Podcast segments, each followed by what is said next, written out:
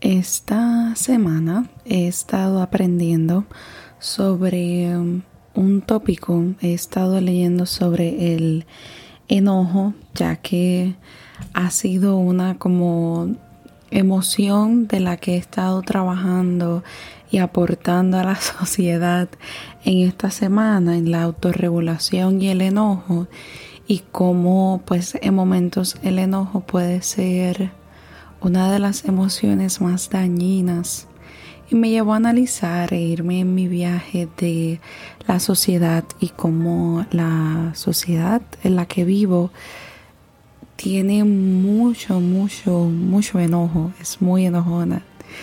Y deseaba hablarte de esto que, que aprendí.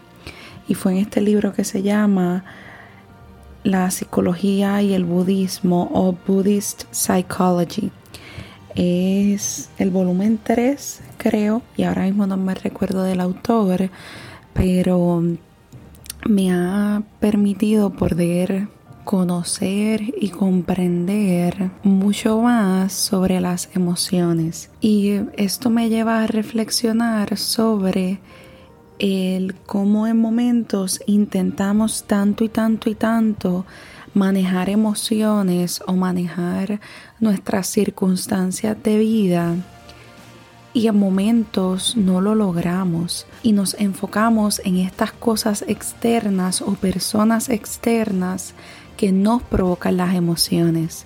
Como por ejemplo, me levanto porque el vecino está pasando la cortadora de grama. Mi vecina me miró mal por la mañana este, en el camino hacia el trabajo casi tengo un accidente porque una persona se me pasó adelante sin precaución. Y adjudicamos todas estas cuestiones, ¿verdad? Son situaciones que nos van pasando durante el día, durante la mañana, y son situaciones externas que provocan que en tu interior tú sientas una emoción y en momentos puede ser enojo, puede ser tristeza, puede ser furia, decepción, frustración, dependiendo del día. Y eh, mira lo que quiero compartirte. Cuando sentimos emociones así bien intensas, usualmente vienen por cuestiones pasadas y porque hemos adiestrado nuestro cerebro a reaccionar de esa forma.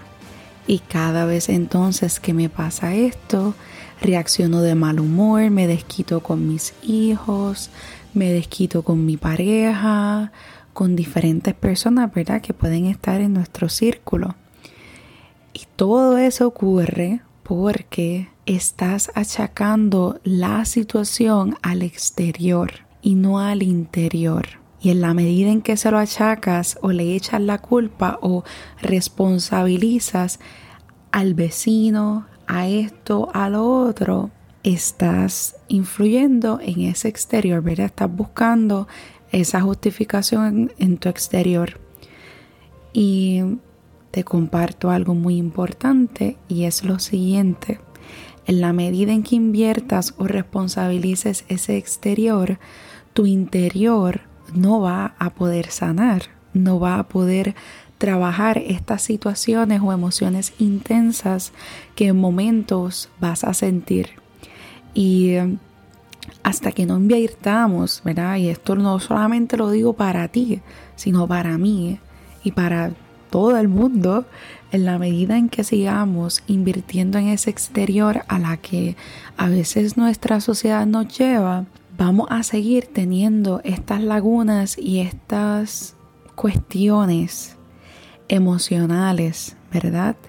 Y aquí a lo que te deseo invitar es a que verifiques tus emociones intensas, ya sea el enojo, que sé que comenzamos por el enojo, pero a lo que me quiero dejar y llevar y llevarte este mensaje de que cuando tenemos una emoción intensa, ya sea el enojo, alegría, tristeza, vienen unos, unos patrones que son de tiempo, que llevan un periodo formándose para que reaccionemos de esa forma. Y cuando tenga esas emociones internas eh, e intensas, enfócate en invertir a tu interior y en manejarlas, porque en la medida en que te fajas y trabajas para manejarlas, va entonces ocurriendo esa modificación, ¿verdad? En tu corazón, en tu interior, en tus pensamientos, en tus creencias y vas teniendo una vida plena. Así que deseo invitarte a que evalúes esas partes de ti y que también recuerdes que para poder tener esta vida plena o esto que tanto estás buscando, es importante que inviertas en tu interior y es mirar hacia ti, mirar hacia adentro. ¿Está bien? Gracias por escucharme, que estés bien y que así sea.